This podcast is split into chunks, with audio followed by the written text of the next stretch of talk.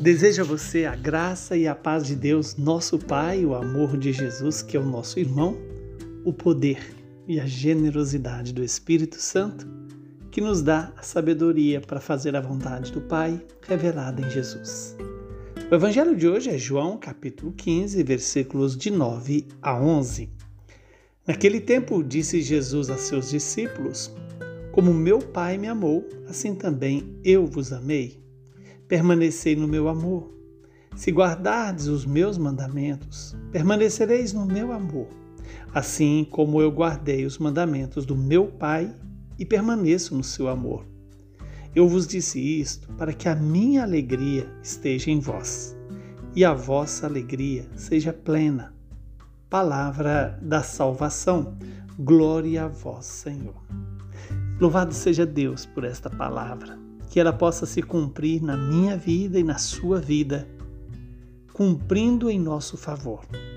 Vejamos que o Senhor nos dá esse presente nos alertando. Primeiro, colocando qual é a medida do amor é, com que Jesus tem nos amado.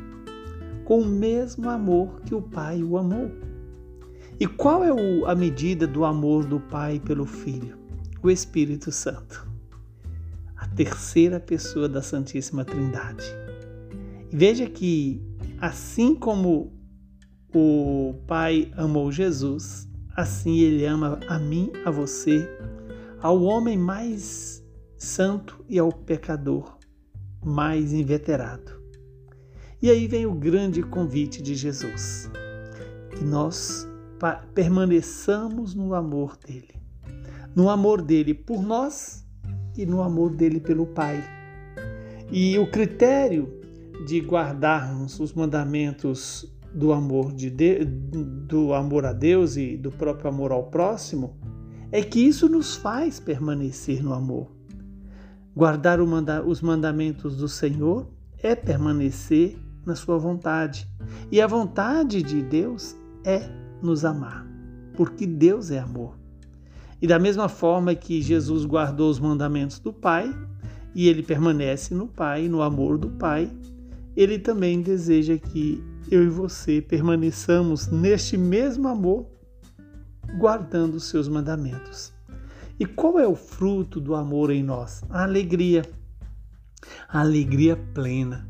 A alegria de nunca estarmos sozinhos.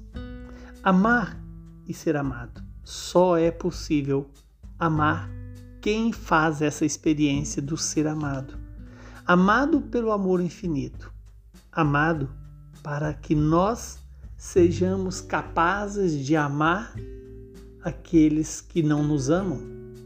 Que este Evangelho nos ajude a guardar os mandamentos de Deus. E o mandamento é a vontade do Pai, revelada na pessoa de Jesus, garantida pela força do Espírito Santo mais do que nunca pedimos, precisamos pedir o Espírito Santo, para que o Espírito Santo renove a face da terra a partir da renovação do meu e do seu coração.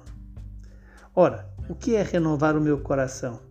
É mudar as minhas medidas, é mudar os meus critérios, é mudar os meus projetos para os projetos de Deus, a medida de Deus, as relações que Deus me ensina a ter com Ele, com o Filho e com o Espírito Santo. Que o Deus Todo-Poderoso nos abençoe, nos santifique, nos livre do mal e nos conceda essa graça de guardar os mandamentos do Senhor para permanecermos neste mesmo amor de Deus por nós, no nosso amor a Deus e no nosso amor, no amor que vem de Deus aos irmãos. Abençoe-nos o Deus que é Pai, Filho e Espírito Santo. Saúde, paz e perseverança na fé, na esperança e no amor de Deus.